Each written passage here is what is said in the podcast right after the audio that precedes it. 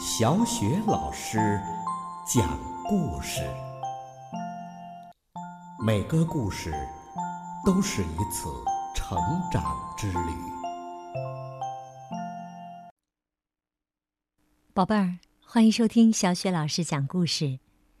今天小雪老师给你讲的故事是《懒惰先生》，来自《奇先生妙小姐》系列绘本。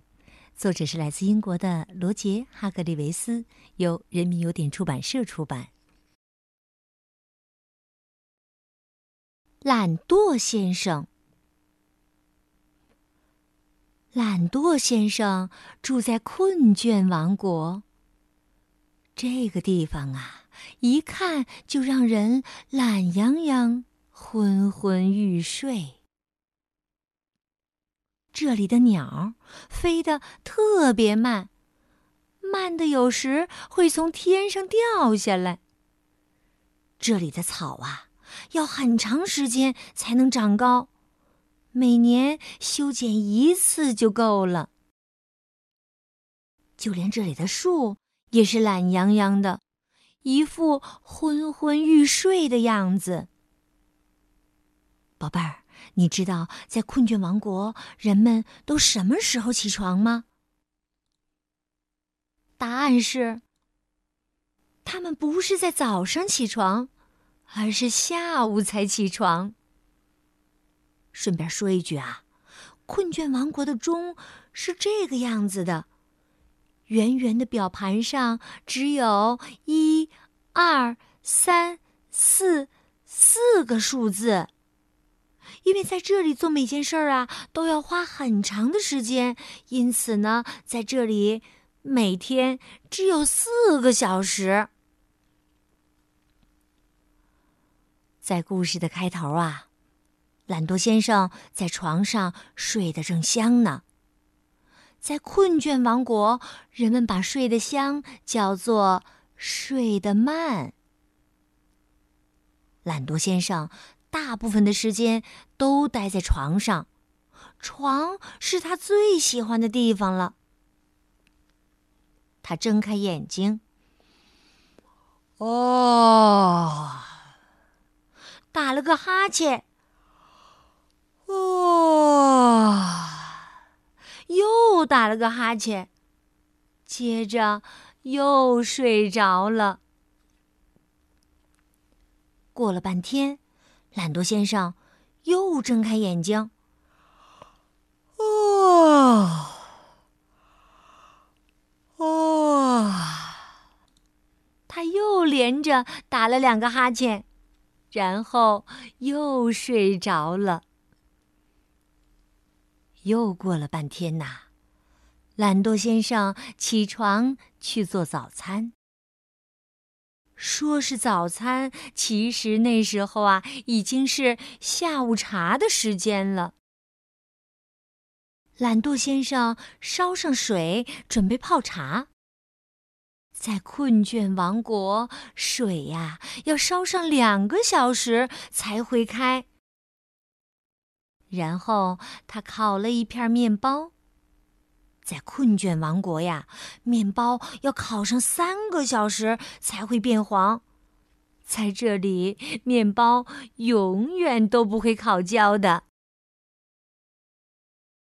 就在他等着水烧开和面包烤熟的这段时间，懒惰先生走进了他住的哈欠小屋的花园里。他坐在一张椅子上。然后你大概能猜到他怎么样了。没错儿，哇！他打了个哈欠，又打了个哈欠，然后又睡着了。突然呐，懒惰先生从睡梦中跳了起来。这对于懒惰先生来说，并不多见。他突然惊醒，是因为听到了一个声音。那个声音说：“醒醒，醒醒，醒醒，醒醒，醒醒！”有两个人站在他面前，其中一个人说：“我是忙碌先生。”另外一个人说：“我是催促先生。”催促先生急忙说：“快跟我们走吧。”忙碌先生又补充说：“我们不能让你整天睡觉。”他使劲儿的催促懒惰先生赶快的站起来。懒惰先生问：“可是你们到底是谁呀？”他们回答说：“我们是忙碌和催促。”懒惰先生回答：“哦。”忙碌先生说：“现在就跟我们走，我们可没有那么多时间等你。”懒惰先生说：“哦，可是，没时间说可是了。”忙碌先生说：“也没有时间说如果。”催促先生又补充说。我们要砍木头，要铺床，要扫地板，要运煤，要擦窗户，要洗盘子，要给家具除尘，要割草，要修剪树篱，还要煮饭。忙碌先生补充说：“还要缝补衣服呢。”哦，天哪！懒惰先生迷迷糊糊的叹了口气：“唉，要扫木头，要运床。”要割地板，要煮煤，要铺窗户，要缝补盘子，要砍家具，呃，要洗草，呃，要给树篱除尘，呃，要擦饭，呃，还要呃，还要修剪衣服。他迷糊的呀，把所有的事情都给搞错了。接着呀，忙碌先生和催促先生让懒惰先生去干活，砍、铺、扫、运、擦、洗、除尘、割、修剪、煮、缝补，更不用说来回来去的拿东西、搬东西的活儿了。哎呀，可把懒惰先生给累坏了。懒惰先生干完活以后，他们说：“现在该去散步了。”于是啊，懒惰先生开始了有生以来最长的一次散步。懒惰先生啊，平时是那种能坐着就不站着，能躺着就不坐着的人。可这一天，他别无选择。他们逼着他走了很远很远，一直走到他觉得自己的腿都要断了。哎呀，这个可怜的懒惰先生啊！当他们回到哈欠小屋的时候，忙碌先生说：“好，现在开始跑步。”哦，不要！懒惰先生抱怨着，催促先生拿出一只哨子说：“现在呀，你就开始跑。”忙碌先生又补充说：“能跑多快就跑多快。”哎呀，懒惰先生深深的叹了口气，然后闭上了眼睛。催促先生把哨子放在嘴里，嘟，哨声响了起来。嘟嘟嘟嘟，哨声不停的响啊响。这个懒惰先生啊，哎，我们应该说，呃，可怜的懒惰先生啊，开始跑步了。可是，他的腿根本不听使唤，一动也不动。他睁开眼睛，低下头，想看看到底发生了什么事儿。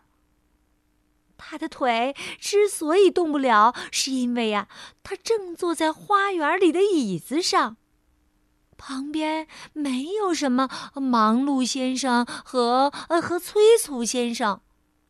原来这一切呀，只是一个噩梦。哨声呢，也只是厨房里的水壶烧开了，水发出的声音。懒惰先生长吁了一口气，“哎呀！”然后他走进厨房，坐下来吃早餐，边吃边回想刚才做的梦。那宝贝儿，你知道接下来会怎样，对吗？醒醒，懒惰先生，醒醒，醒醒，醒醒！他呀，又开始做噩梦啦。好了，宝贝儿，今天的小雪老师讲故事又要结束了，感谢你的关注和收听。那么接下来呀，又到了小雪老师读古诗的时间了。今天小雪老师朗读的古诗是《望洞庭》。唐，刘禹锡。湖光秋月两相和，潭面无风镜未磨。遥望洞庭山水绿，白银盘里一青。螺，湖光秋月两相和，潭面无风镜未磨。遥望洞庭山水绿，白银盘里一青。螺，